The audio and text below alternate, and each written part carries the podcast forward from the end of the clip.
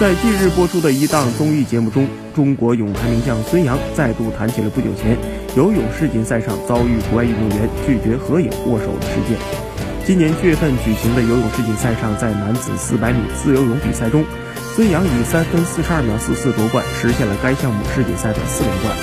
但是在赛后的颁奖仪式上，获得银牌的澳大利亚选手霍顿拒绝登上领奖台与孙杨同框合影。接下来的比赛中，英国选手斯科特在200米自由泳的颁奖仪式上，不仅拒绝合影，还怂恿俄罗斯选手一同无视孙杨。对此，孙杨再度重申，不礼貌的行为是对个人和国家的不尊重，并回应称，用最好的成绩去回击他们。